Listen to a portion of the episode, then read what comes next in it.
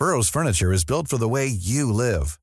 From ensuring easy assembly and disassembly to honoring highly requested new colors for their award-winning seating, they always have their customers in mind. Their modular seating is made out of durable materials to last and grow with you. And with Burrow, you always get fast, free shipping. Get up to 60% off during Burrow's Memorial Day sale at burrow.com slash ACAST. That's burrow.com slash ACAST. burrow.com slash ACAST. Las noticias. ¿Qué tal? ¿Cómo le va? Buenas tardes. Estás a punto de escuchar Yo soy Javier Alatorre. las noticias con Javier Alatorre. La vamos a pasar muy bien. Comenzamos.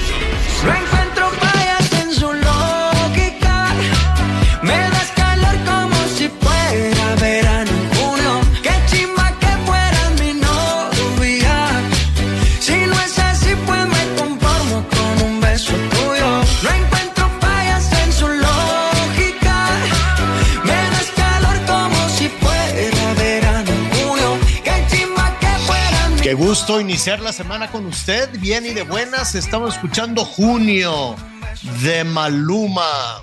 Bueno, pues seguramente le va a ir muy bien. Eh, le, va, le va muy bien, desde luego, con todas sus producciones. Tiene un equipo de producción enorme que algún día ya le estaremos eh, platicando. Yo soy Javier Alatorre. Qué bueno, qué bueno que está con, con nosotros esta semana. Bueno, qué fin de semana, ¿eh? Qué fin de semana tan intenso. En la Ciudad de México, pues desde hace mucho el aire es irrespirable, es una nata terrible, ¿no? Que los contaminantes, bueno, pues hay muchísimas eh, versiones, desde luego, hacer responsable al ciudadano que en realidad es el que menos responsabilidad tiene en este tema, el que menos, sí tenemos, también tenemos responsabilidad, desde luego, pero pues eh, parecería que todo se nos carga a los ciudadanos. Hay una nata terrible de contaminación que viene de, de Hidalgo con, el quema, con la quema de combustibles fósiles.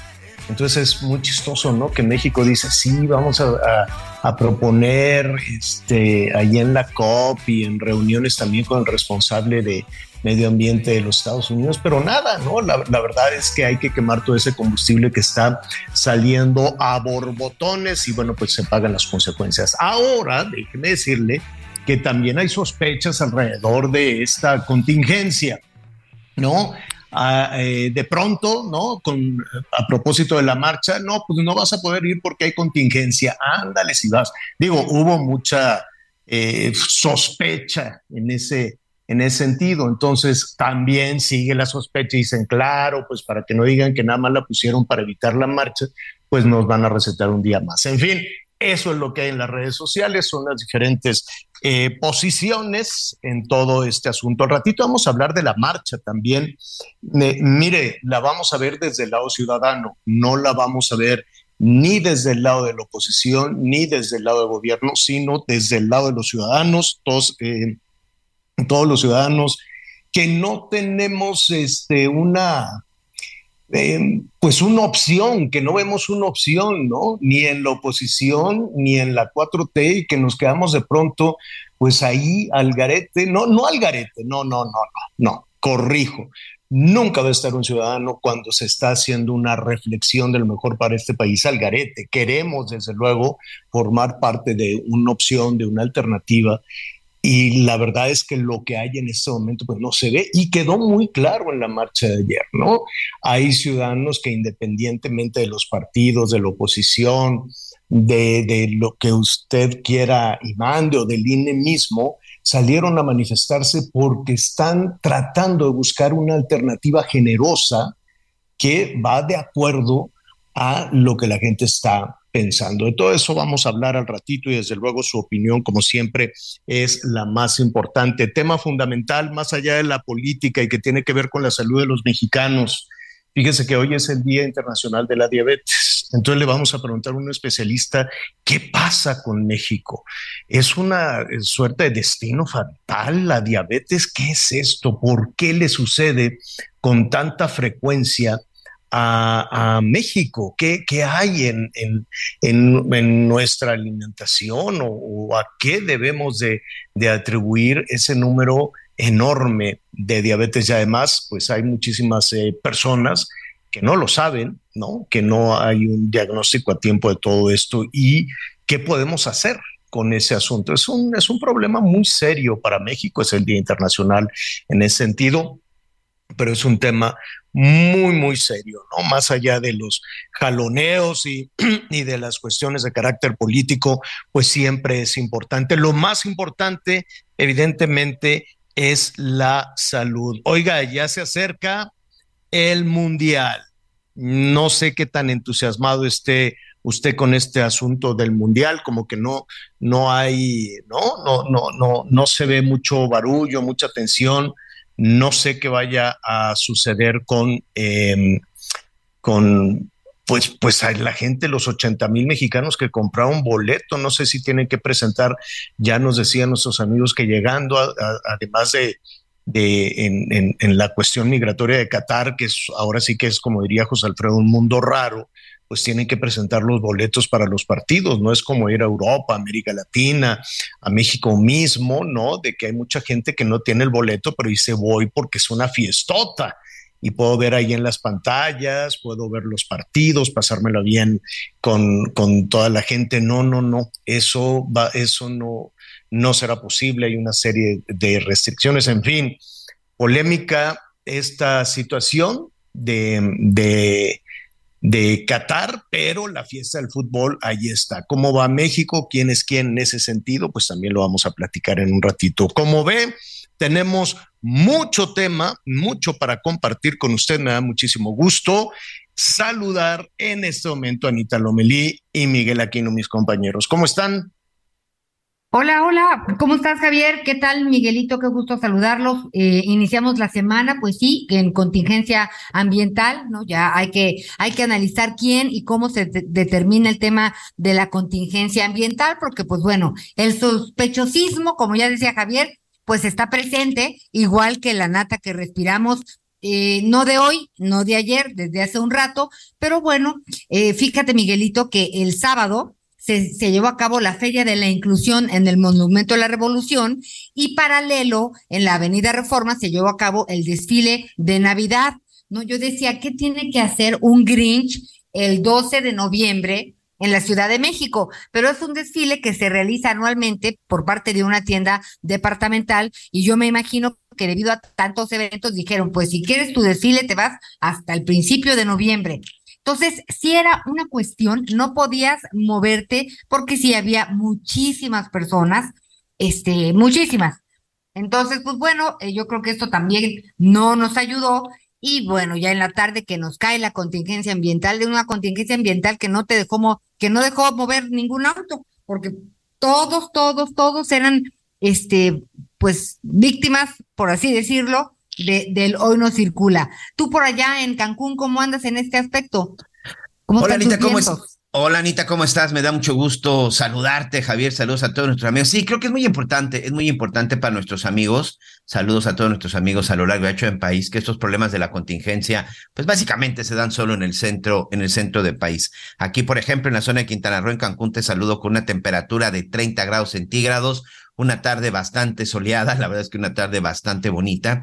Eh, no está soplando ahorita mucho, mucho el viento, el fin de semana sí tuvimos vientecito y lluvia, que también hicieron las tardes bastante, bastante agradables, pero pues sí, es un problema que se genera principalmente en el Valle de México. Hoy por lo pronto siguen en fase 1, contingencia ambiental, y qué significa pues que prohibidas las actividades al aire libre, y sobre todo, bueno, pues prohibida la circulación para los vehículos con engomado 1 y 2, terminación 5 y 6, y lo que son este los engomados amarillos. En ese sentido, bueno, pues hay que tener mucha mucha precaución y sobre todo para nuestros amigos que no se escuchan al interior de la República, sí les recomendamos que estén muy cerca de lo que diga la, eh, el centro de, de, ambiente de, que mide todas estas cuestiones de, del ozono y la contaminación, porque lamentablemente en estas ocasiones muchos policías del centro del Valle del país, del Estado de México y por supuesto de la Ciudad de México, aprovechan para pasarse de listos. Y si usted de pronto trae un auto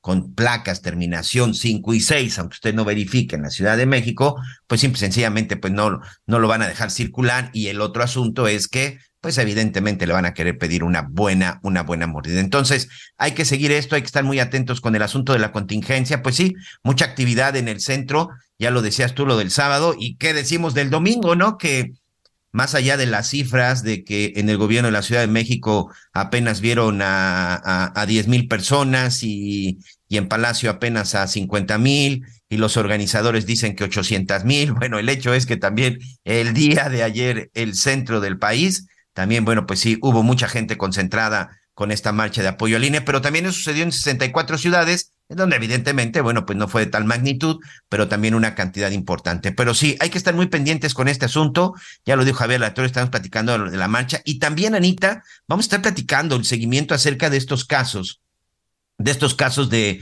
de, feminicidios, de los casos de feminicidio que se cometieron, pues en la Ciudad de México, en este caso hablamos de dos, de el caso de esta chica Lidia Gabriela, la jovencita que se lanzó de un taxi en la zona de Ermita Iztapalapa. También, bueno, el caso de Ariadna Fernanda, que vaya controversia que ha generado, en donde, bueno, pues nuestros, nuestros gobernantes solo se han dedicado a la parte política, pero no hay todavía claridad de qué pasó con esta joven que fue asesinada en un departamento en la colonia Roma. Y también vamos a estar platicando acerca del caso de este, de este niño, de este joven que falleció en la zona, en la zona de, también de la Ciudad de México, en el Colegio Williams. En unos minutos más nos vamos a estar enlazando con Israel Lorenzana, me informa producción en el momento que ya esté nuestro compañero, porque esta mañana se llevó a cabo una conferencia de prensa en donde los papás del niño Abner, bueno, precisamente, eh, pues dieron ahí un punto de vista. Fueron detenidos ya la maestra y el guardavidas de la escuela, cuál es su presunta relación. Bueno, también vamos a estar platicando de ello. Y también vamos a estar en el Estado de México,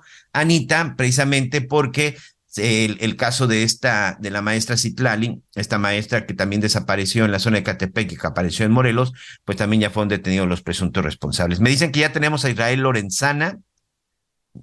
Ya está, ¿verdad? Ok, perfecto. Ya está nuestro compañero Israel Lorenzana, el reportero del Heraldo Radio. Él ha estado siguiendo, bueno, pues en caso de este colegio, el colegio Williams.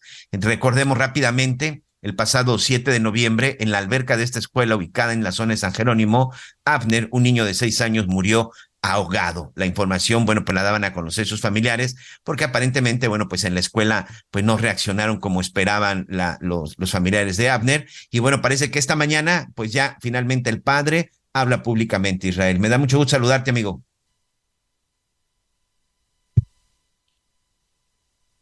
Sí, tenemos por ahí a Israel. No lo escucho.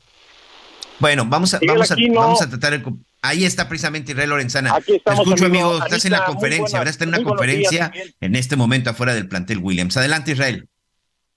Muchísimas gracias, Miguel. Anita, un gusto saludarles esta mañana. Pues como lo señalan, esta mañana se llevó a cabo una conferencia de prensa por parte de los papás del niño Abner, quien perdiera la vida el pasado lunes en el colegio Williams, allá en San Jerónimo.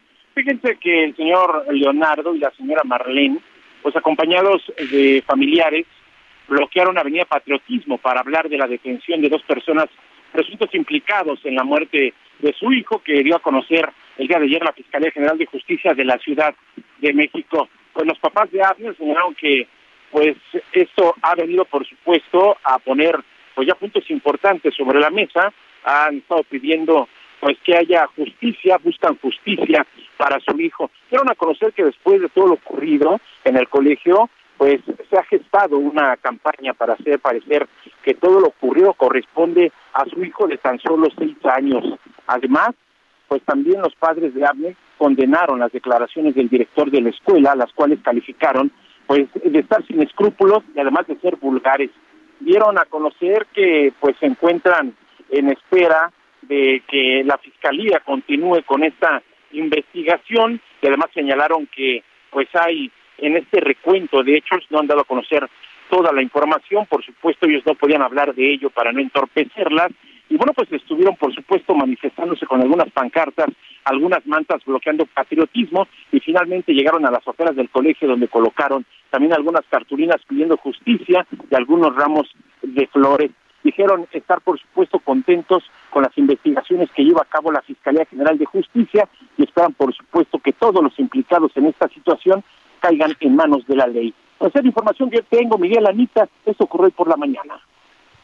Oye, tú que tuviste oportunidad de ver a los padres y sobre todo escucharlos, los ves evidentemente inconsolables, evidentemente nada, nada va a sustituir la vida, la vida de su hijo, pero lo ves conformes, los ves satisfecho con lo que se está informando respecto a la detención de estos responsables.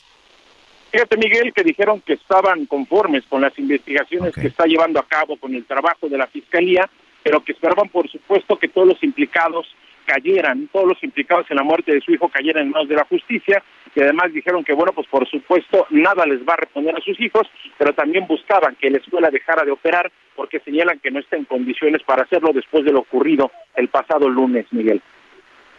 Sí, esa, esa básicamente era la pregunta, porque de pronto nos preguntamos, sí, pues la maestra estaba atendiendo, a lo mejor para la cantidad de alumnos, no sé, me quiero adelantar un poco, porque como padre de familia, pues esas son las preguntas que de pronto nos podemos hacer. A lo mejor la maestra pues no se daba abasto para atender a tantos niños, que parece que fue el asunto.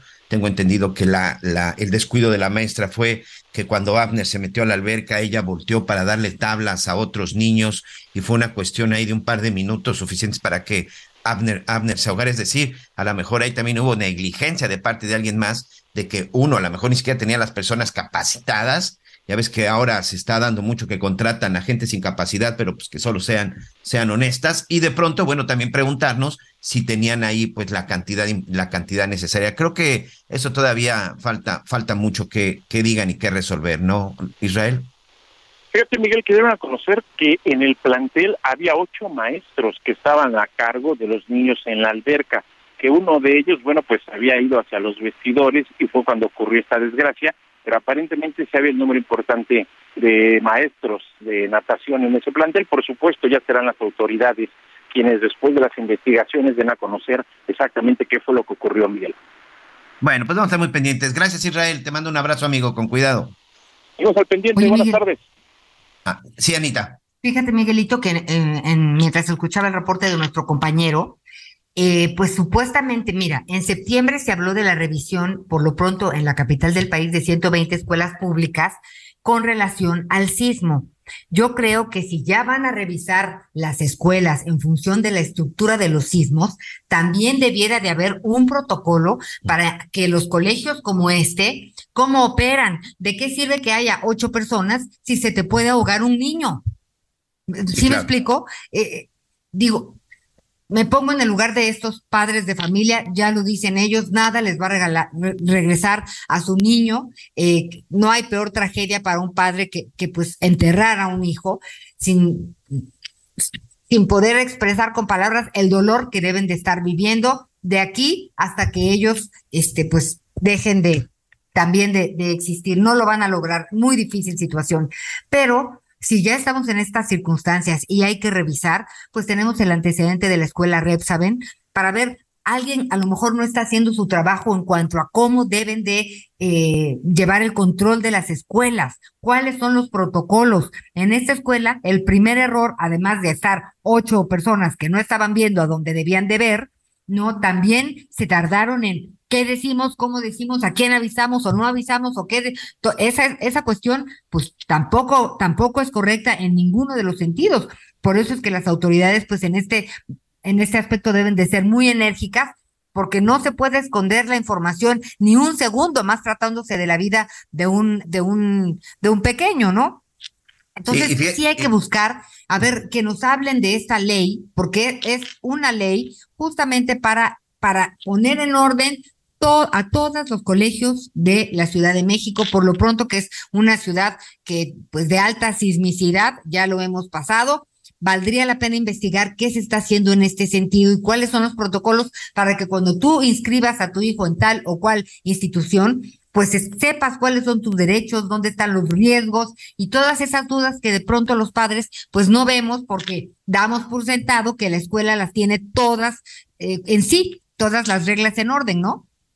Fíjate que ahorita que tú mencionas acerca de la revisión de las escuelas, no pudiste coger un mejor ejemplo que el colegio Repsamen. Este colegio, amigos, les recordamos, este colegio que en el 2017 en la zona de Cuapa, en la zona de la Ciudad de México, lamentablemente se vino abajo y en donde varios pequeños perdieron la vida junto con sus maestros y que después se determinó que eh, pues parte del derrumbe tuvo que ver por la negligencia tanto de las autoridades de la zona de Tlalpan, tanto de las autoridades de protección civil, porque no llevaron a cabo la revisión adecuada. Y se habló también pues ahí de una red de corrupción que tenía que ver precisamente en esta demarcación en ese entonces, que tenía que ver con las construcciones. Hoy, hoy solamente el director responsable de obra, hoy solamente la directora del colegio Repsamen, Mónica, la profesora Mónica, están en la cárcel, porque al final, Anita, pues parece que ese tipo de revisiones pues no han estado, no han estado funcionando. No sé si es el caso de este colegio privado, del colegio Williams, pero creo que ahí dejas un buen tema, sobre todo en la responsabilidad que también tienen las autoridades en llevar ciertos controles. Paralelo a esto, fíjate que también se habla de otro caso en un deportivo, también de un joven que eh, perdió la vida después de que cayó cuando fue a recoger un balón, no fue en el Colegio Williams, pero también un caso en la Ciudad de México. Sí, son de esos casos que de repente aparecen y es cuando de pronto nos preguntamos, a ver, momento, ¿y qué están haciendo las autoridades escolares? del plantel eh, por un lado y qué están haciendo las autoridades escolares, en este caso de los gobiernos, ¿no? De acuerdo.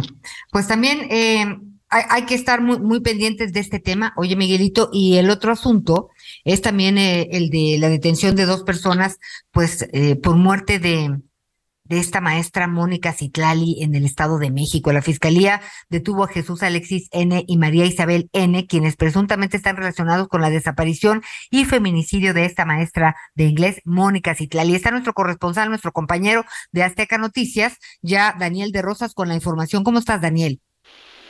Hola, ¿qué tal? Les saludo con gusto. Efectivamente, fue en la mañana del sábado cuando la Fiscalía del Estado de México dio a conocer que se había detenido al novio de Mónica Alexis, de Mónica Ciclali, perdón, este joven de nombre Jesús Alexis N., quien desapareció dos días después de que ya no se supo nada de la maestra de inglés. La Fiscalía dio a conocer a través de un comunicado de prensa que se efectuaron dos cateos en la colonia Jajalpa y Jardines de Morelos, en el municipio de Ecatepec, y bueno, se detuvo a Jesús Alexis y también a su mamá María Isabel N., de 61 años.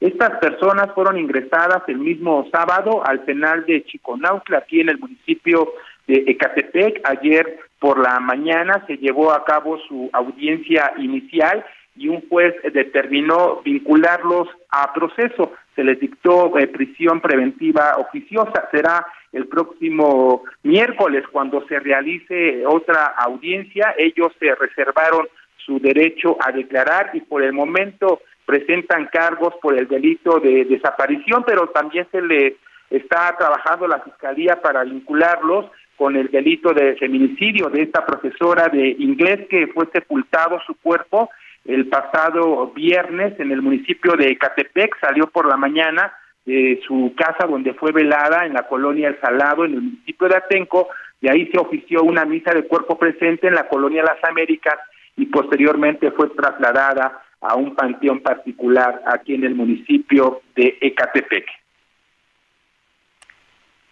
Oye, Daniel, este, gracias, Anita. Rápidamente te quiero preguntar, amigo, me da mucho gusto saludarte. Parece que hay un antecedente de Alexis de que no sé si es un karma o no sé qué, o no quiero utilizar la palabra incorrecta, pero parece que es la segunda ocasión en la que se ve involucrado, o por lo menos en donde pues, la novia con la que estaba en el momento fallece, ¿no?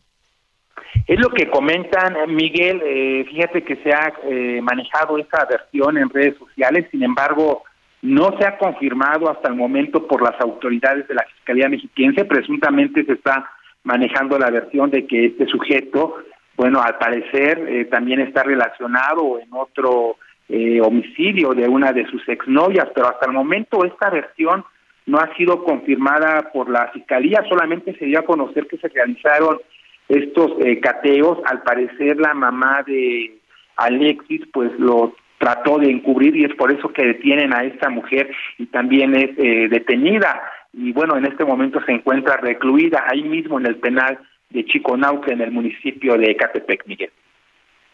Pues vamos a estar muy pendientes, vamos a estar muy pendientes a ver qué sucede. Evidentemente no podemos, no podemos ni queremos soltar este tema, saber si él es el responsable, bueno, pues qué fue lo que sucedió y bueno, pues que haya más claridad por parte de las autoridades. Daniel, amigo, te mando un abrazo. Buena tarde.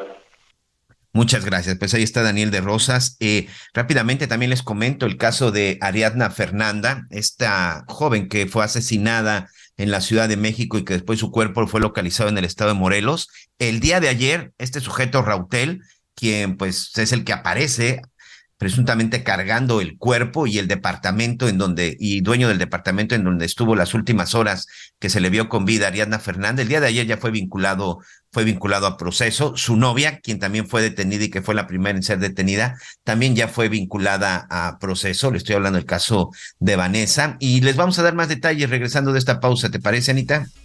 Estamos listos. Ya volvemos. Acompáñanos. Una pausa. Gracias.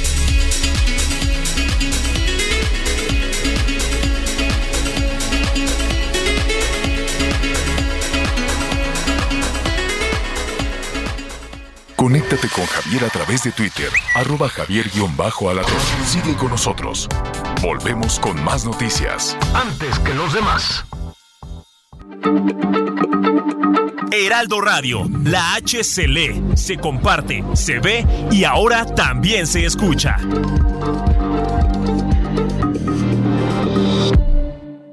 Todavía hay más información. Continuamos. El 12 de noviembre se celebra el Día Mundial contra la Neumonía, una enfermedad que representa la quinta causa de muerte en México, pero que se puede prevenir a través de la vacunación. Consulta con tu médico sobre las vacunas recomendadas para ti y tu familia. Acude hoy al hospital, clínica de salud o centro de vacunación más cercano y protégete. Porque cuando prevenimos, Respiramos tranquilos. Sobre los esquemas de vacunación, consulte previamente a su médico. Un mensaje de Pfizer con autorización 22330021B0815. Las noticias en resumen. El pasado 7 de noviembre, tres mujeres que acudieron al bar La Gozadera, ubicado en el municipio de Ciudad Fernández, en San Luis Potosí, se encuentran en calidad de desaparecidas. El fiscal general José Luis Ruiz informó que hay indicios de su paradero, pero que podrían estar en grave peligro. Seguridad Alimentaria Mexicana Segalmex tendrá que dar a conocer el número de denuncias interpuestas ante la Fiscalía General de la República por la falta de casi 900 millones de pesos pagados a empresas que no prestaron sus servicios o dejaron de hacerlos, mismos que fueron detectados en ejercicios de auditoría. Esto fue a partir del 2019. El fraude podría alcanzar los 10 mil millones de pesos. Jalisco se ubica en los primeros seis estados con más homicidios dolosos al registrar un aumento sostenido de este delito desde el 2020. Tan solo de enero a septiembre de este año se registraron 1.320 muertes violentas, mientras que en el mismo periodo del 2021 aumentó a 1.404. Es decir, un 6.36% más, mientras que en este aumento de más del 11% con 1.565 casos. Esto de, acuerdo con cifras del Secretariado Ejecutivo del Sistema Nacional de Seguridad Pública, Jalisco, una de las entidades con el mayor número de índices de violencia. Y hoy el dólar se compra en 19 pesos con 5 centavos y se vende en 19 pesos con 78 centavos.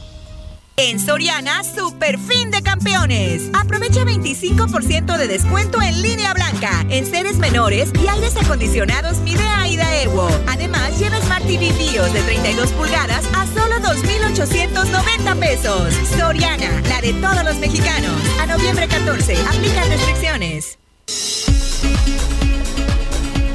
Gracias, Miguelito. Pues aquí estamos en las noticias con Javier Alatorre. Y fíjese que el sábado andaba yo por el Monumento a la Revolución, justo en la Feria de la Inclusión 2022.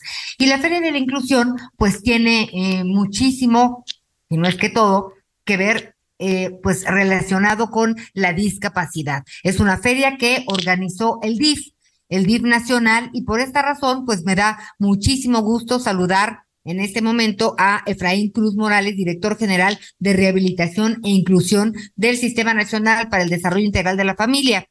¿Cómo estás, Efraín? Qué gusto saludarte. El gusto es mío. Muy buenos días. Qué gusto estar con ustedes en esta, eh, digamos, remembranza de la Feria de Inclusión 2022 que se llevó, como tú bien dices, el sábado pasado, de las 9 a las 5 de la tarde. Gracias. En México, pues existen más de 7 millones de personas con discapacidad, de acuerdo a esto al, al reporte del INEGI. Pero hablando de discapacidad y lo que hemos podido ver, pues en esta feria y en otras actividades que se han realizado, es que la verdadera discapacidad de pronto reside en la sociedad, porque las personas que tienen algún, impedimento físico, alguna discapacidad, luchan y luchan hasta que lo logran. ¿No es así, Efraín? Así es. De hecho, eh, precisamente el objetivo de esta feria fue visibilizar los derechos de las personas con discapacidad y mostrar que todos los individuos y grupos sociales que puedan tener las mismas posibilidades y oportunidades para realizarse como individuos independientemente de sus características. Platícame un poquito, había más de 100 stands, eh, habría muchos temas relacionados con la discapacidad, uno de ellos era el valor y la importancia de los cuidadores, de las y los cuidadores, que además de pronto es un trabajo invisible, Efraín. Sí, efectivamente, hubo dentro de todas las actividades 92 organizaciones de la ciudad civil y representantes de la iniciativa privada. Hubo 30 dependencias gubernamentales, afortunadamente, y cinco instituciones educativas y culturales. Y como bien lo señala, eh, esta Feria de la Inclusión lo que buscó no solamente es visibilizar los derechos de las personas con discapacidad, sino también reconocer a aquellas personas que coadyuvan, digamos, con eh, las personas que tienen algún tipo de discapacidad, como son los cuidadores, y hacerles un reconocimiento a ellos porque dan el soporte a las personas con discapacidad. También, por ejemplo, tuvimos a perros de asistencia. Normalmente no pensamos en los perros de asistencia como aquella persona que apoya a las personas ciegas y débiles visuales. Efraín, no te estés moviendo, no andes bailando, Efraín, porque de pronto perdemos la comunicación. ¿Qué nos decías de los perros? Sí, les decía que también, aparte de, las de los cuidadores, del reconocimiento de los cuidadores, los perros de asistencia juegan un papel importantísimo porque son los compañeros de vida de las personas ciegas y débiles visuales y también dentro de la feria se les dio cursos a las personas de cómo tratar a estos compañeros de vida y decirles también que el DIF nacional no solamente es eh, rehabilitación, también es inclusión y dentro del objetivo 5 de la estrategia del Sistema Nacional DIF tenemos tres grandes apartados. El reforzar la estructura en las unidades básicas de rehabilitación con mejor equipamiento, reforzar los servicios de rehabilitación e inclusión que se llevan el DIF nacional por ejemplo, tenemos un programa que en coordinación con la Secretaría de Salud vamos a poner en marcha y una estrategia para que en todas las unidades básicas de rehabilitación se brinde atención en materia de salud mental y adicciones. También el DIF Nacional eh, ayuda en la formación de recursos humanos en salud. Estamos reforzando los programas de estudio en los licenciados en terapia física y los licenciados en terapia ocupacional, así como en las rotaciones que hace la Universidad Nacional Autónoma de México, la Universidad de Guadalajara, la Universidad de Toluca, para tener médicos especialistas en rehabilitación que nos ayuden con esta rehabilitación e inclusión de las personas con discapacidad. En la primavera del 2023 tendremos un encuentro precisamente para visibilizar toda la, eh, todas las licenciaturas en materia de rehabilitación e inclusión que lleva el DIF en toda la infraestructura que tenemos a lo largo del país. Quiero comentarles que eh, a lo largo del país tenemos, y a veces la gente no lo conoce, 27 centros de rehabilitación y educación especial 21 centros de rehabilitación integral y 1.580 unidades básicas de rehabilitación, que estas unidades básicas de rehabilitación están en zonas eh, de muy alta y alta marginación y que dan terapias físicas, terapias ocupacionales, promoción de la salud, prevención de la discapacidad, terapia del lenguaje e inclusive en algunos casos inclusión laboral e inclusión educativa en los estados de la República Mexicana. Oye, Efraín, y además, eh, esto es gratuito. ¿Cómo pueden acceder las personas a estos centros de rehabilitación que dices que a veces por falta de información, pues la gente no sabe que existen? Eh, muy buena pregunta. Todas las personas pueden acceder a todos los servicios que son gratuitos. Eh, en el caso de las consultas sobre emitir un certificado de discapacidad única de para discapacidad, sí tiene un costo dependiendo de un estudio socioeconómico pero por ejemplo la credencial para discapacidad es gratuito. ¿Dónde pueden encontrar todos sus servicios? En www.gov diagonal trámite. Ahí encuentran todos los servicios y los centros de rehabilitación más cercanos a su localidad. Y algo muy interesante que también descubrí en la Feria de, la Inclusión es que hay eh, también módulos, en ese caso pues habrá eh, oficinas para la inclusión laboral. Es decir, si yo quiero incluir a personas con alguna discapacidad, ¿a dónde me, a dónde busco o cómo sé que tal persona tiene estas habilidades y quiere trabajar? Perfecto. Para el caso de la inclusión laboral, tenemos en los centros de rehabilitación departamentos especializados de inclusión laboral. Te puedo decir que en la Ciudad de México, por ejemplo, tenemos en el Centro de Rehabilitación de Iztapalapa la inclusión laboral y tenemos convenios, por ejemplo, con instituciones como la empresa MAVE o como un convenio que estamos realizando con BBVA, donde a las personas que tienen alguna discapacidad pasan por unas pruebas a través de un sistema que se llama Valpar y ahí descubrimos para qué habilidad o qué características tiene para determinado puesto dependiendo del perfil de cada puesto. Insisto, estas, estos servicios, no solamente el de inclusión laboral, sino de todos los servicios de rehabilitación, inclusión de terapia física o terapia ocupacional, los pueden ustedes encontrar en la página www.gov.mx diagonal trámites y también en www.catálogonacional.diagonal.gov.mx.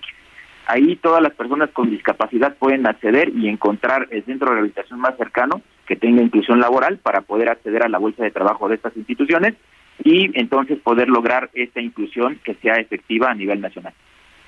Pues te agradezco mucho esta, esta charla. Seguiremos platicando. El tema de la discapacidad es muy importante, sobre todo si realmente queremos ser una sociedad incluyente. Muchísimas gracias, Efraín Cruz Morales, director general de Rehabilitación e Inclusión del Sistema Nacional para el Desarrollo Integral de la Familia. Un abrazo, Efraín. Hasta luego, muchas gracias. Un abrazo para ustedes también. Hasta luego. Oye, Miguelito, y, y de repente hablamos de, de personas con discapacidad y hay distintos eh, grados de discapacidad, pero cuando analizamos en el fondo, pues todos de pronto tenemos una discapacidad y la otra, cuando vamos haciéndonos más mayores, más viejitos, eh, pues empezamos a tener distintas discapacidades. No por esto hay que considerar a las personas con discapacidad, pero sí hay que tener esta conciencia porque es un tema que no se habla en la casa hasta que aparece el abuelito con su silla de ruedas, Miguel. Sí, sin duda, hay que ser, hay que ser muy incluyentes en todos los sentidos y a veces no solamente quedarnos con ese tema de la inclusión en cuestiones de género, sino también con todos nuestros, con todos nuestros familiares, con todos nuestros amigos en los temas de discapacidad. Anita, vamos con nuestra compañera Mónica Reyes, ¿te parece? Adelante. Amigos del Heraldo Radio, un gusto saludarlos. Todos sabemos o hemos escuchado lo mal que se siente cuando la colitis y sus cinco terribles síntomas atacan. La buena noticia es que contamos con lo mejor para combatirla, Nesajar, que con su efectiva fórmula vence fácilmente al dolor, los gases, la inflamación, el estreñimiento y la diarrea. Nesajar es el tratamiento desarrollado por Gel Pharma, que brinda alivio efectivo contra la colitis, regulando el tránsito intestinal. Nesahar viene en cápsula de gel que facilita su absorción, brindándonos acción inmediata. Lo podemos encontrar en sus diferentes presentaciones muy cerca, pues se vende en las principales cadenas de farmacias y supermercados del país y los más importantes marketplaces. Así que la próxima vez que te ataque la colitis y pretenda detenerte en tus actividades, puedes vencerla con Nesahar, el número uno en la lucha contra la colitis. Regresamos a las noticias con Javier Alatorre. Muy bien, pues ahí está. Muchas, muchas gracias. gracias. a todos nuestros amigos. Oye, ayer viste las carreras de la Fórmula 1. Sí, oye. Bueno, unos cachitos y unos cachitos, porque unos cachitos la marcha, otros cachitos esto, así, pero sí muy impresionante. Bueno, pues la verdad es que México, México, estamos enojados e indignados con este holandés, con Max Verstappen. Le hizo una chicanada, por no decir, bueno, por no decir. fue una jalada, Miguel Aquino. Una cosa, una cosa más extrema a nuestro, a nuestro Checo Pérez. Y bueno, de esto vamos a estar platicando ya con nuestro compañero Emilio Piñeres, él es reportero de deportes en el Heraldo. El tema de la polémica de Checo Pérez y también. Pues no sé por qué la hace tan cardíaca México. De todas las elecciones que van a Qatar, es la única que falta todavía en dar su lista, su lista definitiva y vaya polémica. Emilio, primero que nada, me da mucho gusto saludarte. ¿Qué te parece si empezamos por el tema de Checo Pérez? Explícanos, tú que eres un experto, qué sucedió ayer en el Gran Premio de Brasil, cuando todos creíamos que ya el Checo pues estaba acercando a ese subcampeonato. Buenos días, Ana María Miguel. Este, sí, correcto. Ayer eh, una carrera que empezó muy prometedora para Checo Pérez permaneció casi toda la carrera dentro del podio. Charles Leclerc, que es en este caso su rival directo por ese segundo lugar en el campeonato, tiene un incidente, cae, cae a la última posición y bueno, lamentablemente al final se terminan invirtiendo los papeles. Leclerc completa una recuperación muy buena, termina cuarto y Checo todo lo contrario, en las últimas vueltas se termina cayendo y queda desplazado hasta la séptima posición. Esa, esa, mm, de repente, esa baja, esa baja, baja, o bajoneada, no sé cómo lo podemos interpretar de Checo Pérez, tendrá que ver un poco con lo que sucedió con su equipo. Vamos a recordar un poquito a nuestros amigos qué fue lo que sucedió en la carrera. Así como de pronto eh, lo llegamos a ver en varias ocasiones, que el equipo de Red Bull le dice a Checo Pérez, deja pasar a Max, como sabemos, por segundo año consecutivo, campeón del mundo en la Fórmula 1, gracias al trabajo que ha hecho su eh, coequipero este, Sergio Checo Pérez, el mexicano. Pues el día de ayer le dieron las instrucciones a ver Max Verstappen para que dejara pasar a Checo, porque si él hubiera llegado eh, eh, en la posición en la que llegó Max Verstappen, pues por lo menos tendría dos puntos más. ¿Crees que eso influyó de alguna manera? Es decir, ya al final vimos correr a un Checo enojado, desilusionado. Sí, precisamente fueron dos cosas al final de la carrera. Condicionó el ritmo que tuvo el mexicano en las últimas vueltas. Él sale con neumático medio, eh, prácticamente todos los demás pilotos están con neumático blando, entonces tienen, tienen un mejor ritmo y lo pueden superar sin muchos problemas. Eh, la situación en donde todo explota es cuando, primero, para mí lo que yo, yo pensé primero mientras vi la carrera, eh, que Max Verstappen no iba a pasar al mexicano, que iba a hacer un papel de escudero, protegerlo para que garantizara esos dos puntos adicionales y con eso terminar delante de Charles Leclerc de cara a la última carrera en Abu Dhabi. Lo pasa, ahí bueno, es, de, por cómo vienen ambos pilotos, pero después ya viene la instrucción por parte del equipo, le piden a Max Verstappen que devuelva la posición, bueno, no que la devuelva, que, que, que deje, que le sea la posición más bien al mexicano, y, y no lo hace, no lo hace, lo, le preguntan a, a Verstappen qué sucedió, él dice que ya había dado sus razones, sus motivos y que no le vuelvan a pedir eso porque no lo va a hacer.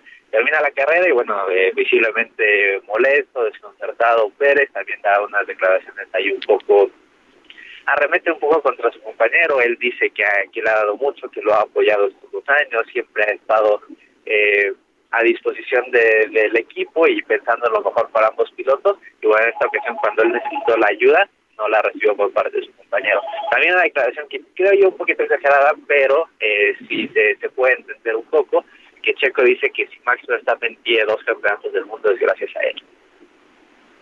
Pues mira, la mejor, no sé si exagerada o no, pero eh, por lo menos en lo que hemos visto, eh, sí ha sido fundamental el trabajo el trabajo de Checo Pérez, por lo menos de repente limpiándole el terreno y cediéndole y cediéndole posiciones y sobre todo tranquilizando y dejándole atrás a los contrincantes. Eh, desde tu punto de vista, Emilio, para ya pasar al tema de la selección, eh, evidentemente esto estaríamos hablando del último año de Checo Pérez en Red Bull.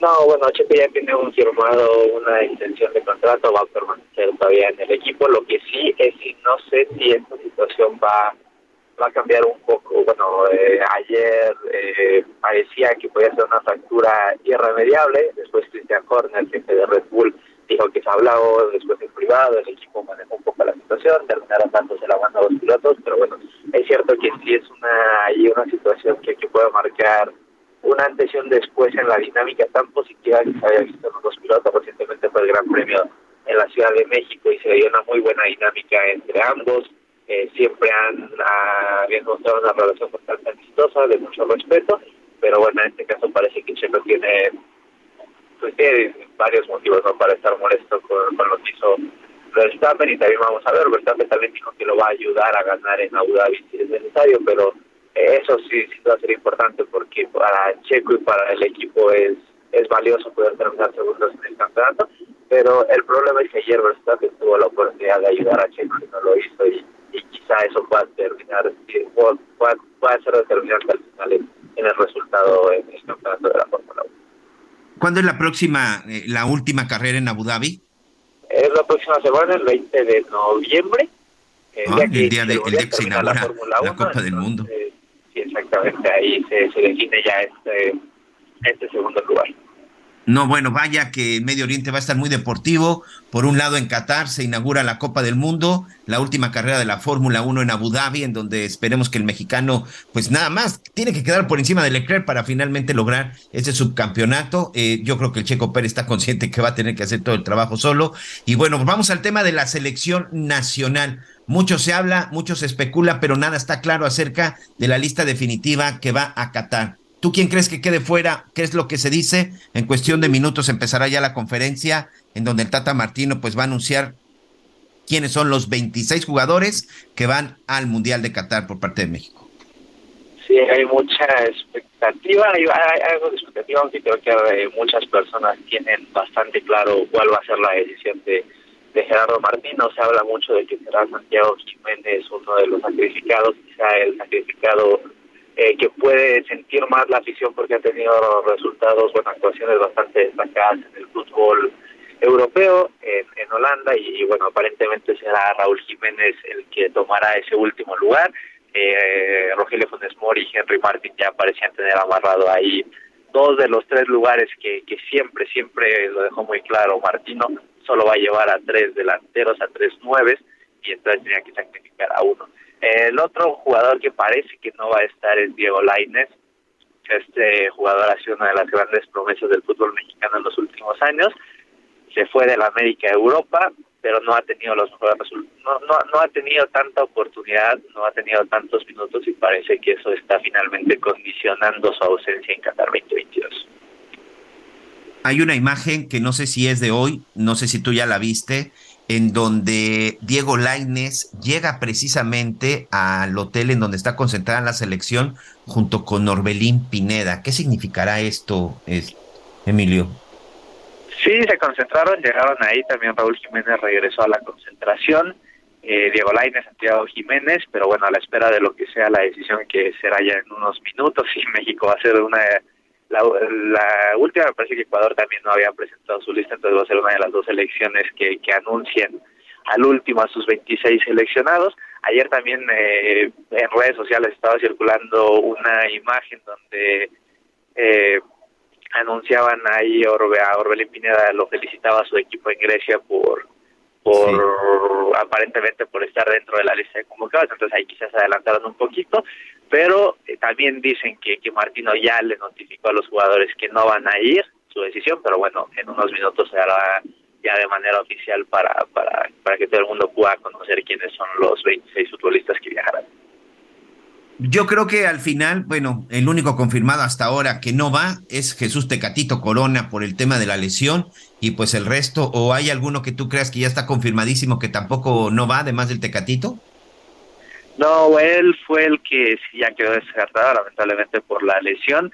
Eh, sí, se supone que Jiménez quedaría fuera, pero bueno, todavía ahí hay un poco de, de expectativas sobre lo que pueda pasar. Mucha gente yo leía en redes sociales que, criticaban un poco y me parece eh, incorrectamente a Raúl Jiménez por el hecho de no bajarse, de no ceder su lugar en, el Mundial, quizá pensando en que no pueda estar en las mejores condiciones, pero pero bueno, creo que eso es algo muy complicado y, y un futbolista evidentemente va a tener mucha ilusión por participar en una Copa del Mundo, va, va a hacer todo lo que esté a su alcance para recuperarse y poder aportar y por supuesto para él vivir una experiencia personal y profesional eh, muy significativa. Entonces creo que creo que sería injusto eh, criticar a Raúl Jiménez por querer estar en el grupo cuando él bueno ha vivido todo este proceso. Antes de, de esa desafortunada lesión de ese que lo dejó mucho tiempo fuera, que estaba viviendo un momento espectacular y no sé si se trata de, de, reconocer o de valorar eh, o respetar quizás su trayectoria,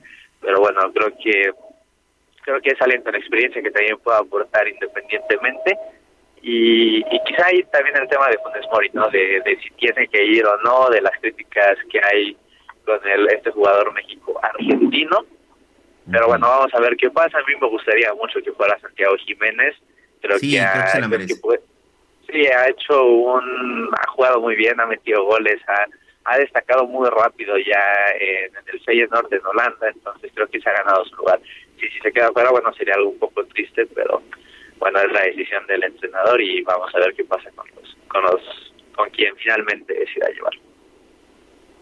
Bueno, pues vamos a estar muy pendiente. En unos minutos más ya estaremos dando a conocer lo que diga el Tata Martino. Por lo pronto, pues ya, ya, ya estamos a unos días, a menos de una semana que inicie la, la selección, que inicie la, la Copa del Mundo y por supuesto también, pues ya muy pronto la selección, el 22 de noviembre, si no me equivoco. Entonces, muy pendiente. Gracias, Emilio. Sí, muchísimas gracias, Miguel. Muchas, muchas gracias. Pues a estar muy pendiente, Anita. A mí en lo personal esta selección no me encanta.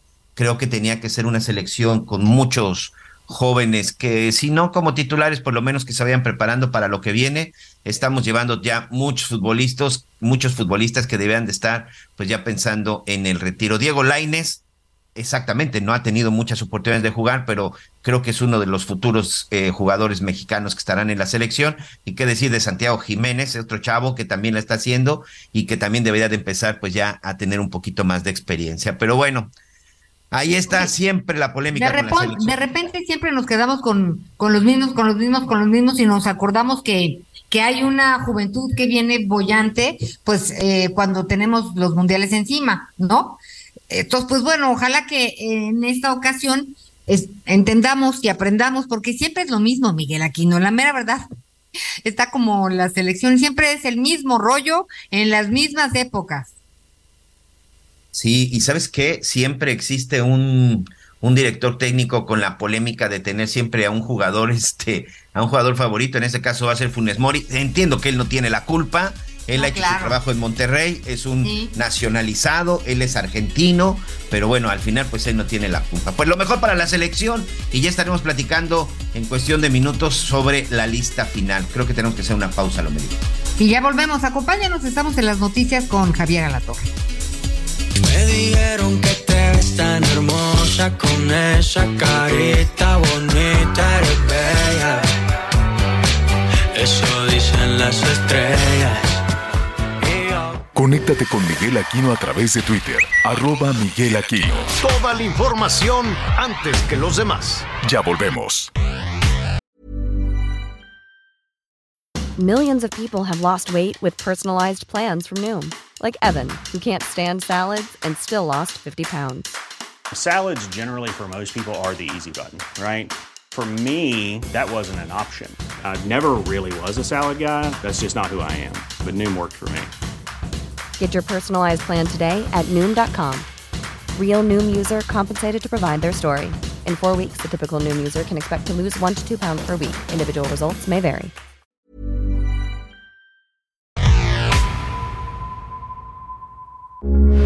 Heraldo Radio, con la H que sí suena y ahora también se escucha. Todavía hay más información. Continuamos. Bueno, muy bien. Eh, hay que tener eh, precaución, cautela nada más con el asunto del, del eh, buen fin, ¿no? Precaución nada más. No cree usted que le van a regalar las cosas y ah, no, despacito, revise, revise realmente. Siéntese ahí con su familia y dígales, a ver, a ver familia, vamos viendo. ¿Realmente se ocupa una pantalla para, ¿cómo le dicen a las pantallas estas grandulonas que te encantan, Miguelón, para ver el, el Qatar, el, ¿cómo se llama? ¿El fútbol? Sí, ya empieza el mundial, señor. Por eso, pero ¿a poco ocupas una nueva? Eh, no, no, la verdad es que no. Ah, bueno. Entonces no vayas caso, no. corriendo y salgas ahí cargando, ¿no? Tu, tu plasma, le dicen. Y luego, Anita, realmente, como de qué dices, es que sí, necesito sí o sí, ¿qué cosa? Para comprar, Sí. yo necesito sí o sí, Mm.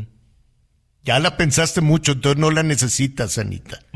sí, es lo que te iba a decir, que no, así, así, así, no la necesito No, no la necesitas cuando se Solo ocupa algo. Mira, yo que ocupo una lavadora porque me sale más caro ¿Otra la vez, reparación. Javier? Es que se, nomás no, con eso de que los chips y que los chinos y que el COVID y que No, no, hay la refacción y que no sé qué, yo dije, no hombre, pues ya basta, pero de todas formas me lo voy a pensar. Dije, igual y el alambrito que le ponen cada vez que vienen, le, le, le funciona hasta que, hasta que las cosas estén, estén mejor. Entonces váyase despacito, váyase despacito y además mucho cuidado también de comprar en línea porque es también como muy bonito. Estaba viendo ahorita aquí un, un anuncio de comprar en línea, le hace la vida mucho más sencillo, mucho más fácil, es cierto, pero la reflexión es exactamente lo mismo, es exactamente lo mismo. Yo la verdad nunca, hasta apenas eh, eh, hace pues hace poquito nunca había comprado nada en línea y me fue fatal, me fue re mal. A la hora de la hora tuve que ir personalmente a reclamar. No era gran cosa, eh, la, la verdad. Y este, y cómo se llama, fui un poquito preocupado porque este Ana Ceci, mi sobrina, se va a casar y dije, no vaya a ser que no le llegue su regalo. Y no es así, pero otras cositas que había comprado me, me dicen, oiga, no, ya tenía que haber llegado, pero sí, pero no, pero sí, pero no y me dijeron, ¿sabe qué? Tenemos un error del sistema de la mano del muerto, de la quién sabe qué, le vamos a regresar el dinero, pero no le podemos dar la mercancía porque pues se vendieron cosas que no existen. Entonces, pues vamos viendo. Y entre que son peras, son manzanas, sí, sí les hablo diario para que me regresen mi dinero. Ya tardaron como un mes, ¿no? Entonces, este, son muy amables, muy amables, pero bien mentirosos. Entonces, váyase con mucho cuidado en ese, en ese tema, en ese sentido. Eh, digo, es una buena oportunidad para la recuperación económica. Eso que ni qué, eso sí es cierto. Ya hoy en la mañana estaban ahí diciendo nuestro amigo Sheffield que, que usted puede comparar precios, ¿no? Este, de, lavadoras te doy luego tips porque yo ya me metí y ya tengo unos muy pero me voy a esperar hasta el año que entra, que aguante el alambrito, chaca, chaca, que aguante el alambrito. Espero que no esté jalando mucha luz. Las, las descargas eléctricas también. Ay, qué horror. Aunque, ¿qué, qué, qué decían? ¿Será, el regulador. real? ¿Habrá sido verdad ese anuncio de la comisión? Les voy a preguntar a nuestros amigos de la comisión que recomendaban lavar a mano ¿Habrá sido verdad eso? que pues, ya no Pues digo, para, se supone que para ahorrar y para no sé qué tanto, ¿no? Yo creo que fue una, buena puntada. El, creativo de esa iniciativa de la comisión lavará a mano. Me, quiero imaginar. Si lava sus calcetines a mano. Yo, yo pensé, ¿qué habrá dicho la madre del creativo que se le ocurrió eso? yo pensé más a como soy madre. Pongan a pues, lavar, que le diga a su santa madre, a ver, no, estás de creativo, que ya no se usa la, este lavadora. creativo, sí, sí lo pensé. Exacto. Ya, tú dijiste que no se va a usar la lavadora, está bueno, mijito. Aquí están los tambaches de ropa que dejas ahí tirada por todos lados. Ponte a lavar a mano. Hazlo tú, cabezón. Eh, pero pues bueno, yo entiendo, yo entiendo. Que, que, a veces la ropa a mano queda mucho mejor, me queda, me queda. No, sí, sí, pero no manches. Claro. no, no es posible. Sí, pero hay que investigar quién fue, quién fue el que hizo eso. Oye, a propósito de chamacos malcriados, Miguel Anita, resulta que la Anita Lomelí me andaba buleando el fin de semana. Yo soy muy ranchero, lo reconozco. Ranchero, rancherísimo, me da mucha pena, mucha vergüenza. Y cuando, hace muchos años, cuando estaba Broso en, eh, ahí en la televisión, este, tenía un, programa muy exitoso. Y un día, para pasar a, mi estudio, pues yo tenía que pasar por el estudio de, de, de, de Broso. ¿Y por qué no me jala así, vente para acá? y yo no sabía qué hacer. Me lo mandó Anita Lomelí, es del año de la canica, es del año uno. yo con el pelo bongocero, a la Colosio, con un corbatón enorme. Y el más ranchero, yo decía, me enojaba y dije, pero ¿por qué no hablaste? ¿Por qué no decías? Sí, este, le jala la nariz al payaso y dices, vea las noticias a las 10. Ah, no. Ahí estaba más ranchero. Lo tenía agarrado de la mano y haga de cuenta que era un niño que ya, o sea, tenía que huir, ¿no? Y el otro te jalaba de la mano, no, es Javier a la torre. ¿Qué te dijo? No, es ni Tuca Ferretti, ni. Eh, no sé qué tanto te dijo. Sí, pero que no era un ni ataque de ni no sé quién más. Pero sí, qué ranchero. Lo vi y dije, ¿Cómo desaprovecha uno las oportunidades? Bueno, pues acababa yo empezar, estaba muy chiquitito, tendría 20 años, ah, algo por el estilo.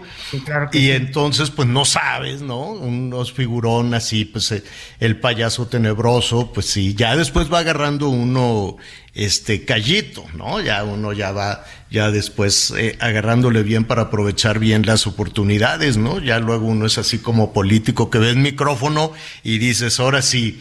Bueno, mucho cuidado con el buen fin que viene, no sé cuándo viene, creo que es ya la semana que entra o esta misma semana. Este, cuide el dinerito que está muy escaso, muy, muy, muy, muy, muy escaso. Entonces cuídelo muy bien. Dicen acá que se van a vender 195 mil millones de pesos. 195 mil millones de pesos a partir del el próximo viernes. Qué bueno, pues eso, si esos son los, los números que dio la Cámara Nacional de, de Comercio y Servicios y Turismo. Entonces, realmente que valga la pena, eso es una inyección a la economía, qué bueno, hay muchos comercios, no se quede únicamente con los comercios este, eh, grandes, si tiene usted la posibilidad también de apoyar a los pequeños y medianos comerciantes, nada más tenga mucho cuidado porque un pequeño comerciante, un mediano, un, un, un comercio medianón, pues no tiene el stock, no tiene la capacidad económica de un almacén grandote, ¿no? Porque un almacén grandote le pasa la factura a su proveedor y le dice, tú bajas los precios y ya de, de ahí de lo que se venda vamos viendo. Entonces el almacén grande, la cadena grande no pierde. Pero pues imagínense un comercio pequeño o un comercio mediano donde el proveedor le dice, no, no te voy a dar nada fiado y tú eres el que tienes que castigar tu, tu ganancia. Entonces, pues de por sí, tan mal que les ha ido después de la pandemia y demás, que apenas se van recuperando, hay que tener también un poquito de sentido común y no exigirle a los micro, pequeños, o medianos, ¿no? Que de pronto, ay, no vas a tener buen fin, ¿no? Y ahí está la señora de las quesadillas, no, pues si quieres te pongo una hebrita más de queso. O sea, no, no, no, no crea usted que, que todos los comerciantes tienen esa capacidad. Hay grandes esfuerzos, Fíjese que ese es un tema muy interesante que vamos a platicar, entre otras cosas, con nuestro siguiente invitado.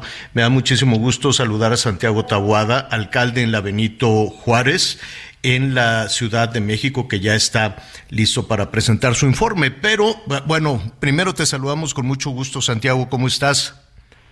Gracias, Miguel Javier, Ana María, Miguel, un saludo a ustedes y a todo el auditorio. Oye, eh, al margen de, preguntarte sobre el evento del próximo miércoles, eh, entiendo que la Benito Juárez, que la alcaldía Benito Juárez es una de las más dinámicas comercialmente hablando, en, en los, los emprendedores o los comercios, los negocios grandes, incluso hay grandes cadenas, pero también hay pequeños em, empresarios. Eh, es una de las más dinámicas en el país. ¿No? Me queda, me queda claro eso. ¿Cómo, ¿Cómo se le hace desde el gobierno, con la responsabilidad que tienen las autoridades, para allanarle el camino a, a un emprendedor? Pues mira, primero decirte que eh, un, una iniciativa privada que no tenga un acompañamiento, no que intervenga, sino un acompañamiento del gobierno, sobre todo regresando de una pandemia, ante la inflación y ante muchos de los problemas económicos, me parece que, que debería de ser lo mínimo que deberíamos, deberíamos de hacer lo que estamos hoy, los que estamos hoy con una responsabilidad pública. ¿Y por qué digo esto? Porque sí, efectivamente, hay un anuncio de lo que se pudiera llegar a, comprar o a tener de derrama económica por las distintas actividades este en este buen fin. Y por supuesto que nosotros todo lo que tenga que ver con con actividad económica, con activación económica, con, con distribuir eh, ese recurso, como bien lo comentabas antes de entrar al aire, ¿no? No solamente en estos grandes comercios, sino en las pequeñas y medianas empresas, que son a las que Benito Juárez, a las que mi gobierno, Javier, se ha enfocado en apoyar, porque fueron de las que no tuvieron ni un solo apoyo del gobierno. Es decir, nosotros seguimos entendiendo que estos pequeños y medianas, medianas empresas son las que a veces tardan un poquito más y a las que hay que ayudar para que paguen sus salarios, para que paguen eh, las rentas, para que realmente puedan competir, estén en condiciones de competencia. Nosotros creemos que todas eh, hay que generar un piso lo más parejo que se pueda en todas las empresas, independientemente de su tamaño, pero claro que algunas requieren de mayor acompañamiento que otras. Eh, en muchas ocasiones ayudar significa por lo menos no poner obstáculos, ¿no? Correcto. A ver, nosotros creemos eh, y nosotros somos un, un, gobierno que desde antes de la pandemia, durante la pandemia y post pandemia, hemos entendido que no queremos cortinas abajo. Hay que fortalecer, sin duda, eh, quienes en un momento dado tengan algún algún problema, hay que orientarlos, hay que corregirlos, no hay que clausurarlos. ¿no? y, eh, y con esa visión, por eso Benito Juárez es una de las alcaldías con mayor reactivación económica eh, en este año, ¿no? Precisamente porque generamos condiciones no solamente económicas, sino también de seguridad, Javier. Eh, hacia allá, hacia allá iba también esa responsabilidad de quienes y, y, siguiendo en el en el tramo de, de los eh, micro, pequeños, medianos empresarios, ¿no? En muchas eh, ocasiones hacen un esfuerzo enorme, pero pues empiezan eh, los chantajes o las extorsiones y no únicamente de los malosos, de los criminales que se pueden presentar como integrantes de determinado grupo criminal, sino en ocasiones también por algún nivel de autoridad. Y eso es dolorosísimo, eso es, eso puede, de eso puede significar el que una pequeña empresa pueda prosperar. Correcto. Y precisamente en función de eso nosotros hemos tratado primero de eliminar estos intermediarios que muchas veces entorpecen el diálogo entre las autoridades y los reactivadores económicos.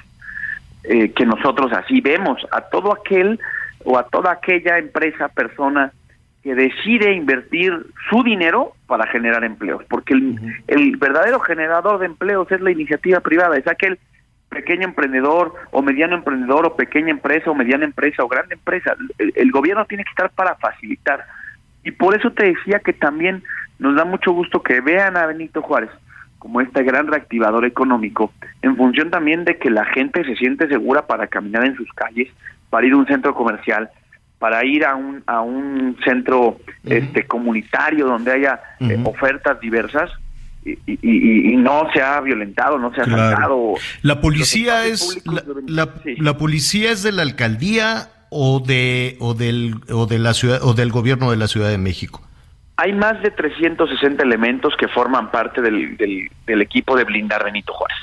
Son son policías que paga la alcaldía con recursos de la alcaldía y precisamente con ellos y en coordinación con la Secretaría de Seguridad de la Ciudad de México estamos cuidando y estamos, como lo llama el programa, blindando que efectivamente que esos negocios, que esos establecimientos, que esos restaurantes, que esas plazas comerciales, que esos eh, puntos de venta, porque no solamente los centros comerciales son los únicos puntos de venta, hay muchísimos en términos de pintura, materiales, tenemos un corredor importantísimo en División del Norte que lo conoces bien, en donde este todos estos eh, factores, por supuesto, forman parte de una visión de reactivar la economía, porque sin duda el segundo problema más importante para la gente en la Ciudad de México, Javier, es el tema económico. El primero principalmente seguridad.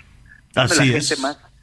Oye, y en ese y en ese sentido, y en ese sentido, Santiago, eh, generalmente cuando se habla de estas listas en la percepción de seguridad o en, los hechos, siempre estamos hablando de Mérida y de Yucatán, que siempre están por ahí en los primeros lugares, pero en la más reciente pues estábamos viendo a em, eh, Nuevo León, que es eh, este...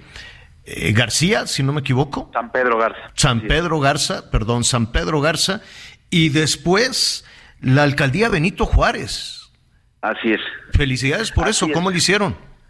Pues mira, este es un programa que llevamos eh, desde hace cuatro años, Javier. Es un programa en el cual hemos entendido que la proximidad es una de tantas tareas que tenemos que hacer para mejorar la seguridad. ¿Y a qué me refiero con la proximidad? No se trata solamente de que tengas una policía o una patrulla rondando tu cuadra se trata que precisamente se haga comunidad. Retomamos una muy vieja práctica, Javier, eh, que te acordarás muy bien, que era del, del llamado eh, policleto, ¿no? del policía este cercano que conocía a los vecinos, que los vecinos inclusive pues le ayudaban, formaba parte ya de esa comunidad, de esa cuadra, de esa esquina. Y nosotros retomamos con esa estrategia de blindar, una estrategia de proximidad, y por eso hoy, más allá de lo que puedan decir las cifras, hoy la gente en Benito Juárez se siente, ocho de cada diez se sienten seguras. No estamos diciendo que no pasen cosas, eso, eso en cualquier parte del mundo. Lo que estamos diciendo es que hemos venido haciendo un trabajo en donde la gente hoy, primero, le pasan menos cosas que le pasaban antes y se siente mucho más segura y más cuidada, al grado que puede disfrutar un parque, que puede disfrutar un deportivo público, que puede disfrutar actividades que a lo mejor antes no se animaba a hacer, irse a cenar con el amigo, con la vecina, con el novio, con la novia, con el hijo. Eso es parte de hacer una vida de comunidad. En una alcaldía, dicho sea de paso, Javier, que aquí vivimos casi medio millón de habitantes, pero todos los días la transitan, comen, estudian, trabajan, dos millones de personas. Así es. Y eso tiene, por cierto, no solamente se trata de darle seguridad a quienes aquí viven, sino a quienes aquí disfrutan de lo que tiene y de lo que es Benito Juárez. Eh, estamos eh, platicando con Santiago Tabuada, el alcalde de la, de, la, Benito Juárez en la Ciudad de México. Hay muchos temas para compartir eh, contigo. Estaremos pendientes de lo que suceda el, próximo miércoles. Pero yo quisiera aprovechar esta conversación contigo, hablando de, de, la seguridad, de poder caminar en las calles, de sentirse seguro, de saber que hay por ahí un policía de proximidad y todo ese esfuerzo. Pero recientemente hemos visto en la Ciudad de México unos accidentes fatales y que tienen que ver con que las calles están rotas, con que no hay banquetas. Dos jovencitas se fueron por una coladera, se murieron. Santiago se murieron en una coladera.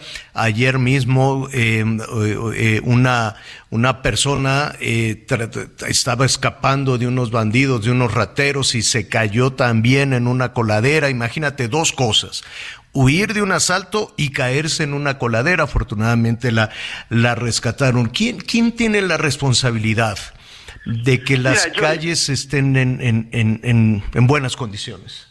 Yo te voy a decir una cosa, Javier, y lo he dicho muchas veces y, y se ha, a lo mejor a veces se ha dicho que no es importante, pero esa es la diferencia de hacer un gobierno para crear bienes públicos o clientelas políticas.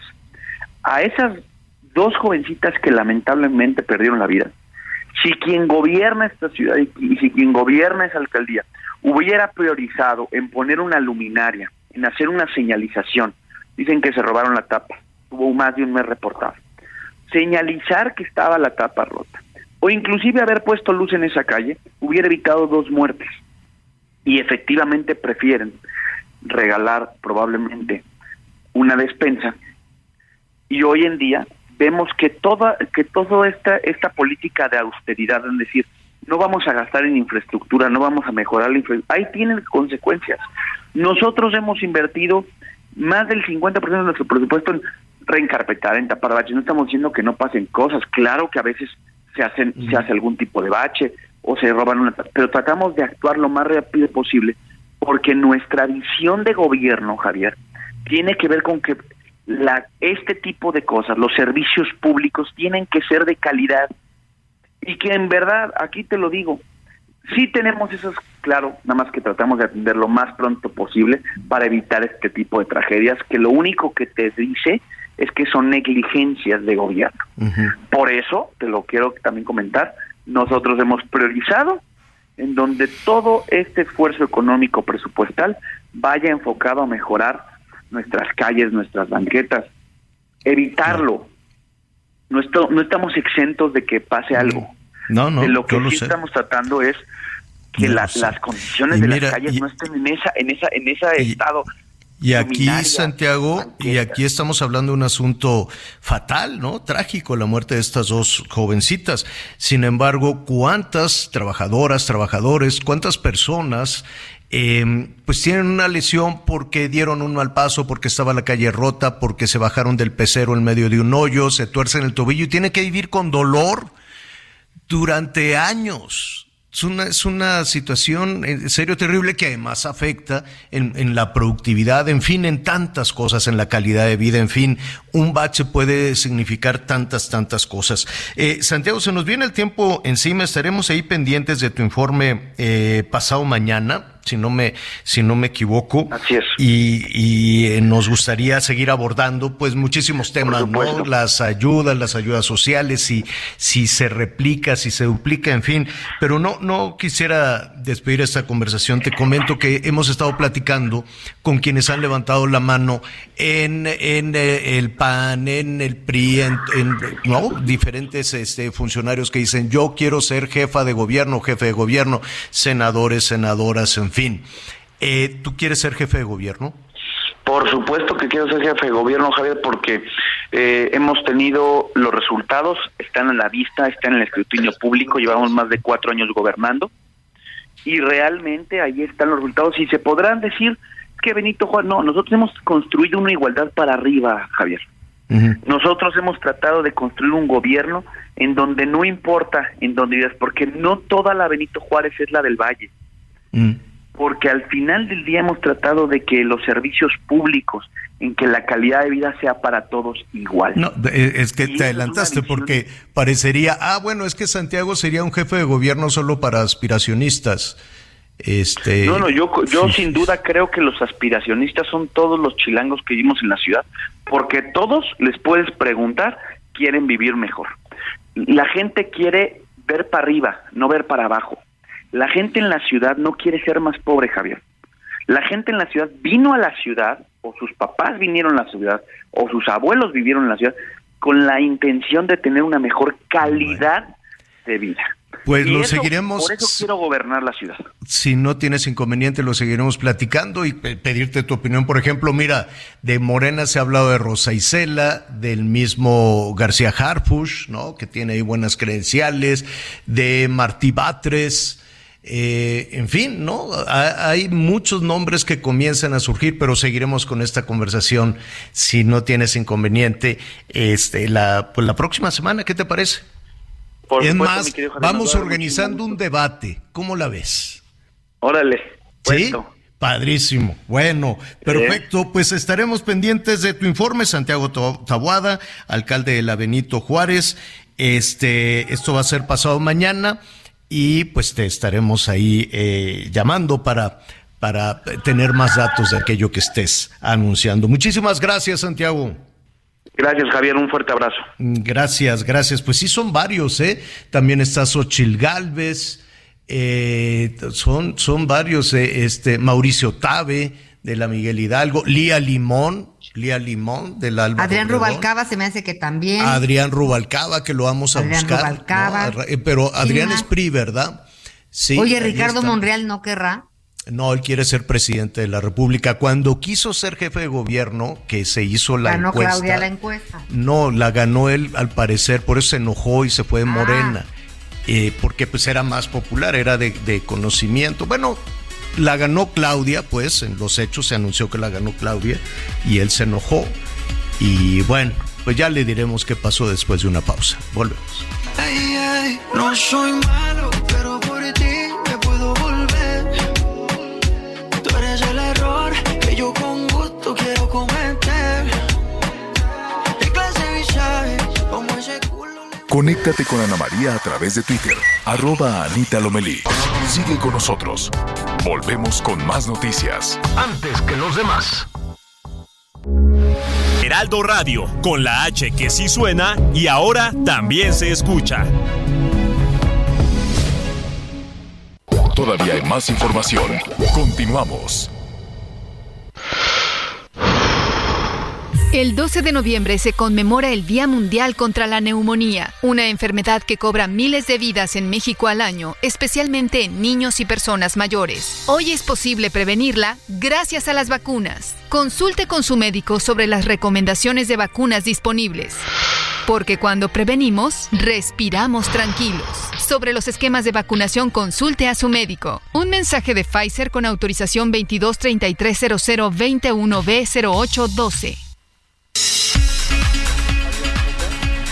La Comisión Ambiental de la Megalópolis informó que se mantiene la contingencia ambiental en la zona metropolitana del Valle de México que se activó desde la tarde del sábado y se extenderá hasta hoy lunes 14 de noviembre. Muy atentos para el anuncio de la tarde para saber si continúa o no. Y con esto un recorrido por el país. Elisa María Saldívar Barcelata fue detenida el pasado 13 de octubre en el estado de Veracruz y trasladada al Centro de Readaptación Social de Cancún, Quintana Roo, por un delito que presuntamente no cometió y que posiblemente fue fabricado por las presuntas influencias de su expareja, con quien se disputaba la custodia de sus dos hijos. De acuerdo con Gabriela Pablo Saucedo, integrante del Frente Nacional de Mujeres, Elisa fue víctima de violencia vicaria. Denunció que el padre de los hijos de Elisa, el médico esteticista Juan Eugenio, está amparado por la violencia institucional y presuntamente por el abuso de autoridad de sus familiares, quienes se desempeñan como servidores públicos en el Poder Judicial y en el gobierno del estado de Veracruz. Elisa María fue vinculada a proceso por el presunto delito de corrupción de menores, con una medida cautelar de dos años de prisión preventiva oficiosa y seis meses para la investigación complementaria, por una jueza que después se declaró incompetente para la materia y turnó el caso a un juez en Playa del Carmen. Informó desde Veracruz Juan David Castilla.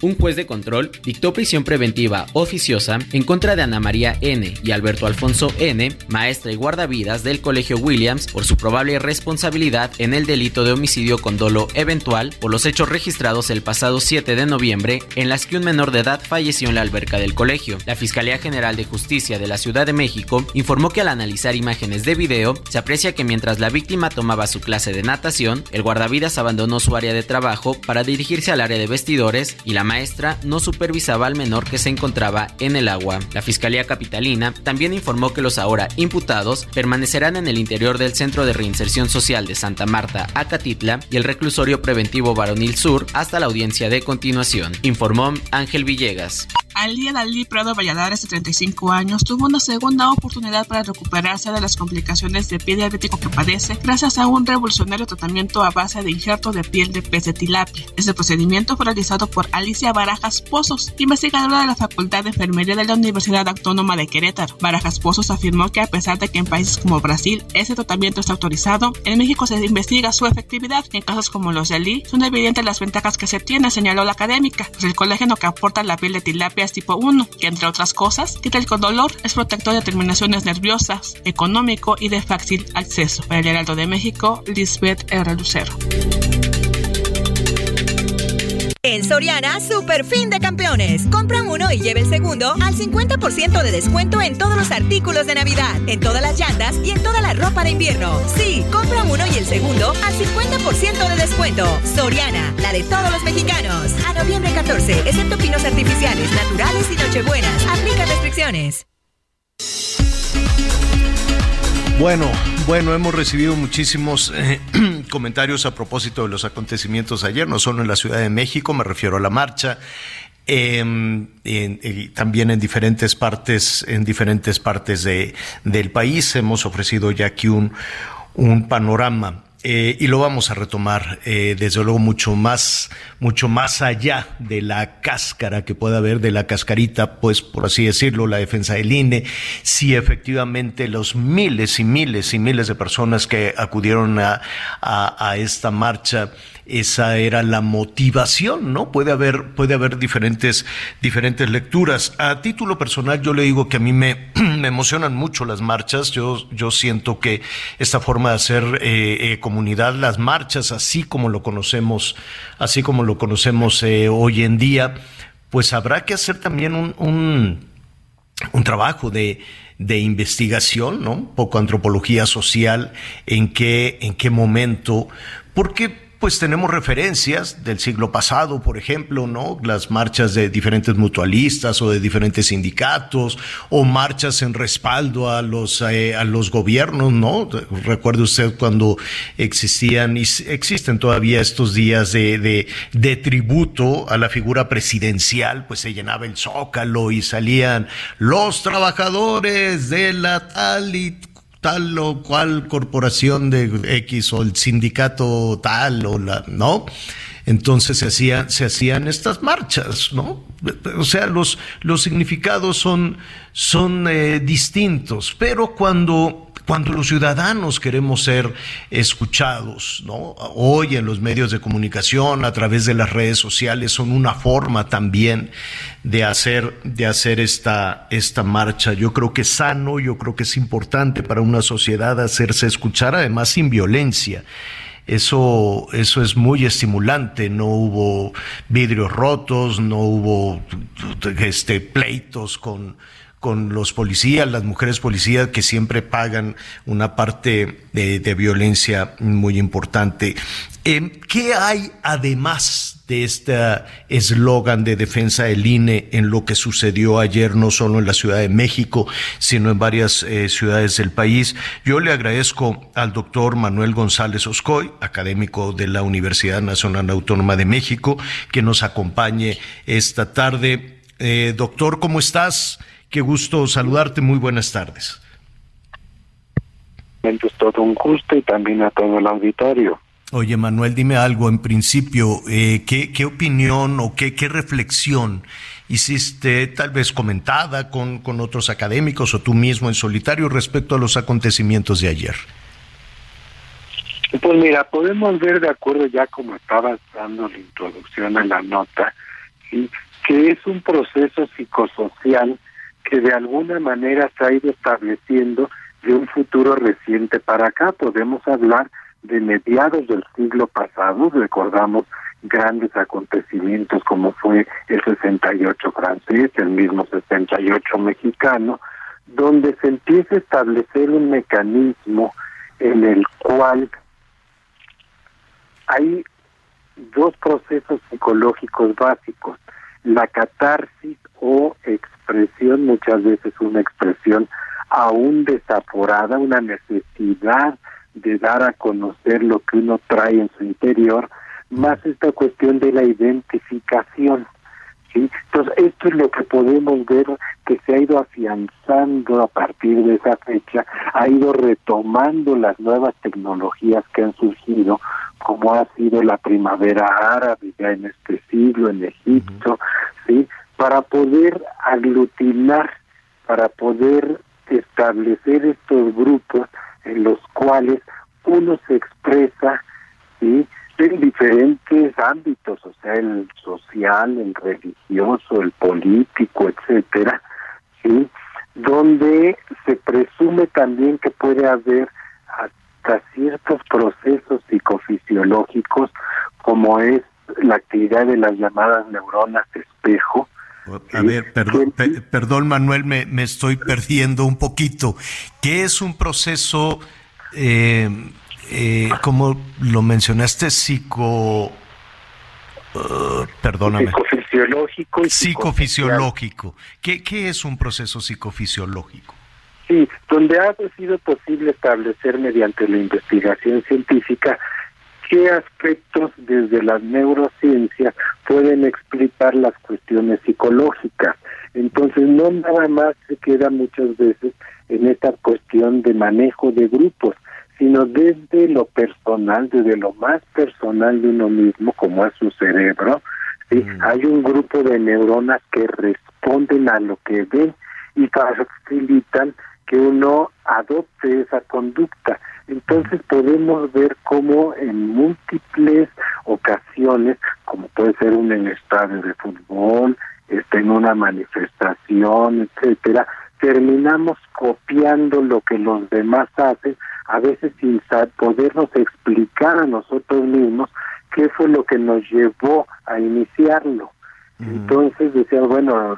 No, pero debe de haber tal vez corrígeme si me equivoco, Manuel, pero sí hay una suerte de motivación. Me queda muy claro, reflexionando desde luego sobre los acontecimientos de ayer, que no necesariamente eh, las personas que acudieron a, ser escuchados o a hacer presencia tienen muy clara ni la iniciativa del gobierno federal sobre la reforma electoral, ni las otras 100 iniciativas que, si no me equivoco, ya se han presentado también en el legislativo. Es decir, no era única, el, el detonante o la convocatoria de defensa del INE no necesariamente era compartido por todas aquellas personas que querían demostrar con su presencia, eh, pues no sé, desde un malestar hasta la posibilidad de una alternativa distinta. Sí, ahí una de las cosas, hay un, un temor subyacente, es que se pierda una capacidad de expresión que en estos casos se refleja a través del voto, ¿sí? Cuando se dice es probable que ya no se respete de la misma manera, que no haya la misma participación, el temor personal, el temor que puede surgir es entonces cómo me voy a expresar, cómo voy a participar en estos movimientos, ¿sí? Y entonces podemos ver que va a veces más allá de la ideología política, de la identificación con uno, con otro partido, color, etcétera, y es el temor a tenerse que quedar callado de una manera forzada. Claro, claro. Anita Lomelí te quiere preguntar, Anita.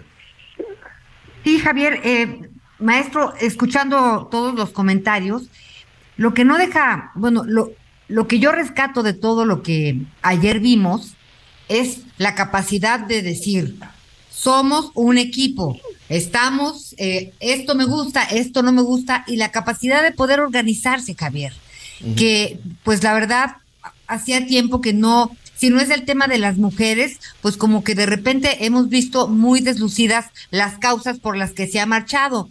Y en esta ocasión, pues a mí me parece que lo más interesante de todo es decir, no estoy de acuerdo, entonces procedo, cómo nos organizamos y hacemos tal o cual cosa. No hubo una pinta, no hubo un negocio violentado, no hubo incidentes eh, que lamentar. Entonces, la verdad creo que lo que pasó ayer es, eh, es memorable en muchos sentidos y si algo es importante en la democracia de un país es los contrapesos. Y si hay una sociedad que levanta la mano, a diferencia de la fuerza que no tienen los opositores, yo la verdad es que me quedo con esto y pues a seguir adelante pues por las causas que uno lucha, ¿no? Eh, sí, tiene, tiene razón, no sé qué opine el doctor González Oscoy al, al, respecto, pero además de, escuchar tu opinión, Manuel, yo te preguntaría, ¿y, y qué pasa con el destinatario? ¿Qué, qué, qué opinión te merece? ¿Quién debe de escuchar? A los ciudadanos cuando salen a la calle? Sí, ahí podemos hablar de dos cuestiones. Y lo que comentaba la, la señora Ana María es esta falta de respuesta agresiva, violenta. Y lo que pudimos ver es que en esta manifestación había un nivel de educación en general que de alguna manera no fue necesaria la expresión emocional, la violencia. Como dice, no hubo pintas, no hubo este vidrios rotos, no hubo mayores empujones, sí, porque se sabía que era más por un ideal que por una expresión de una rabia, de una ira contenida, ¿sí? Ahora, claro que este movimiento, el destinatario o los destinatarios fueron varias fuerzas políticas sociales, sí, se enteraron, lo que pasa es que desde igual el punto de vista psicológico hay que anular la respuesta para no caer en esta identificación. Sí, entonces una manera de defenderme ante algo que me amenaza es lo niego, es el mecanismo psicológico de la negación. No es cierto, no pasa nada, no fueron tantos, etcétera. Pues mira, eh, hay ya por lo menos eh, pues alguna respuesta de, del PRI en este momento. Ellos dicen, bueno, pues el objetivo era... Em, algunas de las personas que acudieron decía pues el objetivo era evitar que el PRI se doble de nuevo, ¿no? Que el PRI se, se doblegue ante, ante alguna investigación. Y por lo pronto el líder nacional del PRI está diciendo que eh, votará en contra de la reforma electoral y ese pues era uno de los muchos, muchos objetivos. Finalmente, em, sí, eh, eh, habrá que entender cuáles son las 100 iniciativas, esta es solo una. Eh, hace falta tener mayor certeza, desde luego, pero aquí lo importante es recuperar la posibilidad de, los ciudadanos de ser escuchados y, me queda la, impresión de, em, vaya, de, de que el argumento era el INE, pero atrás de todo eso hay muchísimas otras, este, eh, no sé, hay muchísimas otras eh, eh, posiciones. No solo lecturas, Anita.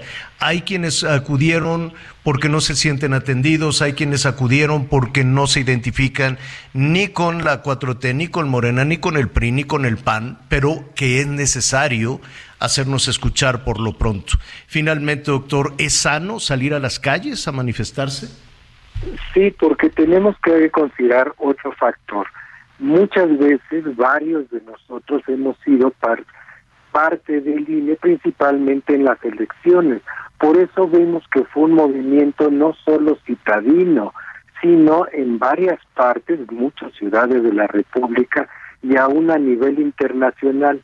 Le digo, varios de nosotros hemos sido funcionarios del INE en alguna casilla electoral y entonces sabemos de alguna manera el proceso que se lleva desde la propia capacitación, estar temprano en la mañana, el trato con otras personas cercanas por convivencia, por domicilio, etcétera. Entonces, cuando se plantea una amenaza que va más allá del control personal, se busca esta identificación con la participación social en masa, entonces, de alguna manera, varios pudimos habernos sentido amenazados, algún sin conocer en profundidad los contenidos jurídicos y claro que eso nos preocupa. Doctor Manuel González Oscoy, muchísimas gracias y eh, ojalá nos permita seguir analizando ¿no? los acontecimientos, eh, sobre todo los en, vienen más procesos electorales y de pronto pues hay que darle más atención al ciudadano. Gracias, doctor. Un gusto haber platicado con todos ustedes. Gracias, gracias, buenas tardes. Eh, pues mire, rápidamente, lo que estaríamos esperando un buen número de ciudadanos es tener eh, certeza, tener transparencia, que los procesos electorales nos cuesten menos, modernizarlo, hacerlo digital, ¿no? Hacer que nos cuesten menos, que los partidos políticos, como que por qué les tenemos que dar dinero a los, eh, a los partidos políticos, por qué tenemos que gastar tanto para garantizar procesos eh, electorales sólidos y transparentes, ¿no? Entonces, más allá de que de, de, de, de, posiciones irreconciliables, habría que aprovechar esta situación y decir, muy bien, veamos entre las 100 opciones, entre las 100 propuestas, ¿Qué parte es la rescatable que nos dé certeza a todos los ciudadanos? Bueno, seguiremos hablando de todo ese tema, desde luego. Miguel, ya está la lista, ahora sí, de los seleccionados.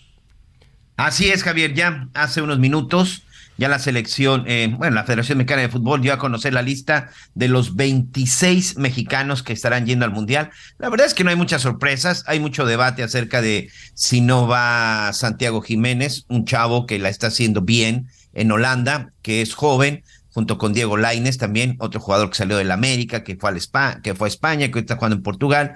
Son dos chavos muy jóvenes y bueno, se esperaba que ya les empezaran a dar un poquito más de experiencia mundialista, pero pues el Tata Martino decide irse por la ligera, por la fácil más bien, y pues va con muchos jugadores que ya, pues que ya están pasaditos de edad y que seguramente para muchos será eh, su último mundial. No quiero sonar este. Pues sabe, de mal agüero, sinceramente también no hay mucho, no hay mucho, no hay mucho de dónde echar mano para que esta selección, bueno, pues tenga. Así que tú digas, ¿se quedó fuera el mejor jugador en este momento de México? No, la verdad es que no. La verdad es que no, hay tampoco mucha. Nos vamos a sorprender. Oye, ¿y cuáles son los 26? Muy bien, mira, te platico, Javier. En la portería, Guillermo Ochoa, que finalmente, bueno, pues seguirá siendo el titular. Va de suplentes Alejandro eh, Cota, que es otro jugador que pues ha estado también ya en selección, pero que nunca se le ha permitido ser titular. Aleja esta va también Cota. Y otro de los jugadores que también estará en la portería es Talavera. Alexis Vega, va también Uriel Antuna, Roberto Alvarado, Gerardo Arteaga, Luis Chávez, Rogelio Funes Mori. Este ha sido una gran polémica porque es un argentino nacionalizado mexicano y va, y va como centro delantero. Héctor Herrera, Néstor Araujo, que también, bueno, pues es uno de los jugadores que ya tiene bastante tiempo. Kevin Álvarez, un jugador joven. Andrés Guardado, que va por su quinto mundial. Raúl Jiménez, este delantero que juega en, en Inglaterra y que fue el que se fracturó el cráneo y es el que dicen que no debería de ir porque se encuentra, no se encuentra en un estado de salud conveniente. Va también Edson Álvarez, César Montes, Irving Lozano, Johan Vázquez, Héctor Moreno, otro jugador también de la, de la base de la selección, también ya con muchos años, Eric Gutiérrez, Luis Romo, este es un buen jugador que ahora está en Monterrey, Carlos Rodrigo, Carlos Rodríguez, Henry Martin, este jugador del América, centro delantero también ha jugado, ha, ha, sido importante en su equipo, no en la selección. Evidentemente también va este, por ahí Orbelín Pineda, este jugador que está actualmente jugando en Grecia, Jorge Sánchez, Jesús Gallardo, y bueno, no sé si ya también les había dicho, Irving el Chucky Lozano. Esta es la base de la selección. Te digo, la verdad es que si te pones a revisar, este, que alguien falte, que alguien nos sobre, pues es que pues es lo que hay actualmente en la selección. ¿sí? Bueno, pues esto ya está por No ya está así, por Miguel. arrancar, ¿verdad? ¿Cuándo empieza el 20 qué? 20 El 20 es la inauguración del Mundial, Qatar, Ecuador, si no me equivoco, y el 22, nuestro primer partido contra Polonia. Mm. Nunca me entusiasmó Qatar aquí entre nos, con todo respeto a Casi los a nadie, ¿eh? ¿no? Ay, cálmense. Eh, ¿Sabes quién decía? La Dua Lipa. eh, Se había anunciado que iba a cantar junto con Shakira y alguien más en la inauguración de- del Qatar, del Mundial. Entonces Dua dijo este fin de semana, no, no, no, no, no, no, no, no. Lo siento mucho, yo eh, me encantaría cantar en un, en un mundial, pero mientras este país no garantice los derechos humanos de la ciudadanía, no garantice las libertades de, de- sus habitantes, de las mujeres, de los hombres, pues no, yo no voy a ir a, a hacerle el caldo gordo al régimen catarí. Entonces ella dijo que no, que le encantaría ir a echarle porras a, su selección. ella es inglesa, ella es británica, este, pero nada más. De la Shakira con eso de que anda, este, pues medio des- desangelada por, pues porque rompió con su marido y luego están con lo de los niños y luego van a entrar con el tema del dinero. En fin, anda pues un poquito ahí distraída, más unos temas fiscales que también trae. Pues se supone que va a cantar, pero no sé quién más, no sé eh, si llevan algunos artistas, pero ya por lo menos dijo la Dua Lipa que me cae re bien. Que la verdad, qué buena, qué, qué bien, ¿no? O sea, no todo es el negocio, ni no todo es. Me No, parece ella que dijo, no, como no voy. públicas Claro hablando de es estas causas sociales, eh, pues yo Sí. mis respetos y vale mucho la pena. Ella dijo no voy. Mañana, Miguelón, ¿qué te parece si este revisamos con algunos de nuestros colegas que van a andar por allá qué sí se puede hacer, qué no se puede hacer, revisar algunos detalles, ¿no? Y también, pues hay, hay gente que ya dice, no, yo ya tengo el boleto, ya tengo mi dinero ahorrado, eh, pues esperemos que no. Imagínate en un país hasta allá que de pronto llegas y no, ¿cuál reservación?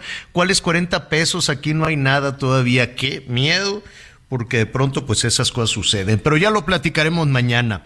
Hoy nos vamos por una sopita caliente, ¿no? ¿Qué tal una sopita de verduras? ¿Cómo nos cae? ¿Bien, Anita? Bien, bien, bien, con un pollito por ahí, ¿no? Unos Bueno, pollitos pues ahí. también, pollito, Sí, me parece muy bien.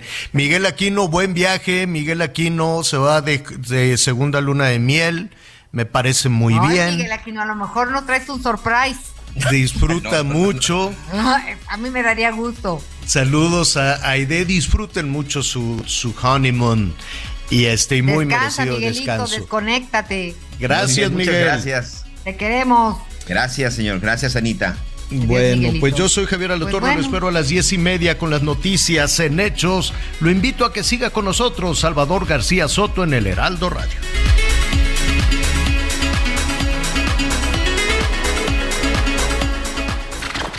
Gracias por acompañarnos en Las Noticias con Javier Alatorre.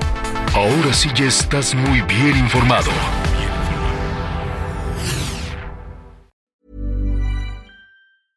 This Mother's Day, treat mom to healthy, glowing skin with Osea's limited edition skincare sets.